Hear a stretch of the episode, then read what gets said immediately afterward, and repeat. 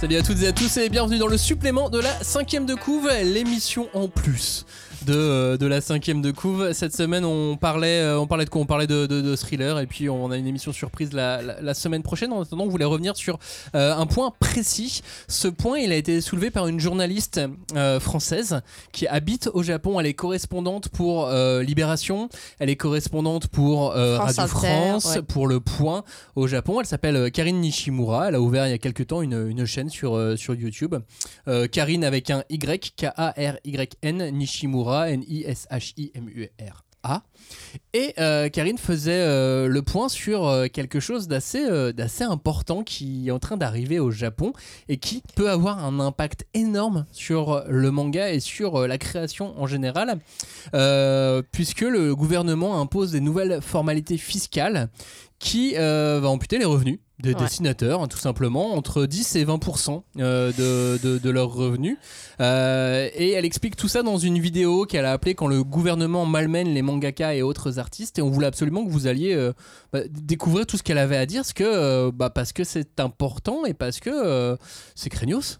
Bah, alors, il faut effectivement aller voir euh, cette émission. Enfin, ce- je crois que ça dure une dizaine de minutes, Ouais, c'est 15 ça, minutes. 11 minutes. Elle a Voilà. fait une vidéo d'11 minutes. Et euh, tout c'est très clairement. concis. Euh, en plus, elle a réussi à mettre des extraits de manifs auxquels elle a assisté. Euh, Et on découvre les manifestations au Japon. oui, c'est intéressant aussi de ce, point de vue-là. incroyable, ouais. Et en fait, euh, oui, comme tu disais, euh, elle, elle- elle souligne bien que le, enfin, le secteur principal, c'est effectivement le manga parce que le système des assistants, tout ça va être très largement impacté par ce système de, de facturation ou d'imposition nouvelle.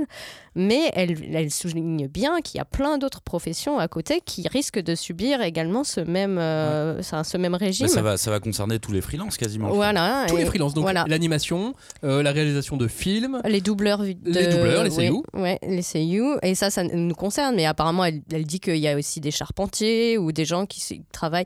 En fait, euh, je pense que c'est vraiment dans la création, euh, mais qui euh, sont euh, effectivement freelance ou euh, en, enfin libéraux quoi. C'est ça, en gros, imaginez sont pas euh, que du jour au lendemain, on vous dise qu'il y a une nouvelle taxe de 10%.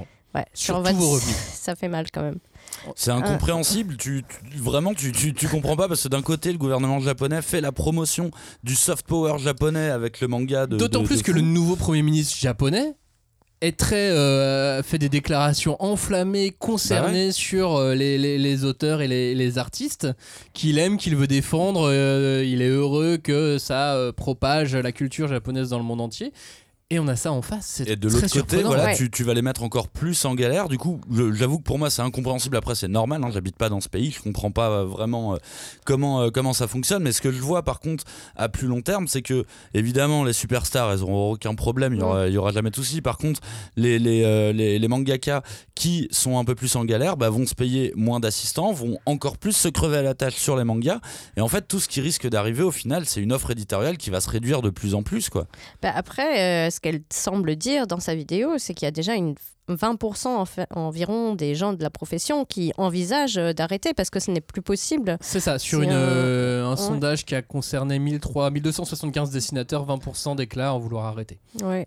Et euh, il y a quand même une pétition qui a été mise en ligne, euh, enfin qui a été qui a circulé au sein en tout cas de la profession mangaka et qui a rapporté énormément de, de signatures. euh, mais apparemment le gouvernement japonais euh, ne répond pas ou en tout cas euh, fait euh, vraiment euh, l'autruche peut-être quoi. qu'ils ont juste fait une connerie, tu vois. C'est un stagiaire qui l'a fait passer cette loi. Et- Ah. Elle-même, elle, elle explique qu'elle se fait balader en fait de ministère en Oui. ministère. Ah qu'elle- oui, ça c'était intéressant. ouais. Mais ouais, ouais, non, c'est pas moi, non, c'est lui, non, c'est lui. Ah bah non, c'est pas moi. Alors là, c'est sûr. Ce c'est truc pas est moi. incroyable, ce qu'il faut savoir aussi euh, sur, sur Karine Nishimura, c'est que son, euh, son mari Oui. est mangaka. Ah, bah, donc du coup, il est aussi euh, principalement concerné, donc euh, elle, est, elle est vraiment au cœur euh, des choses. Et c'est pour ça qu'on voulait, euh, voilà, dans, dans ce supplément, vous, vous conseiller euh, d'aller absolument euh, voir, Regarder sa euh, vidéo. voir le, le- le travail et, et la vidéo que Karine Nishimura a fait.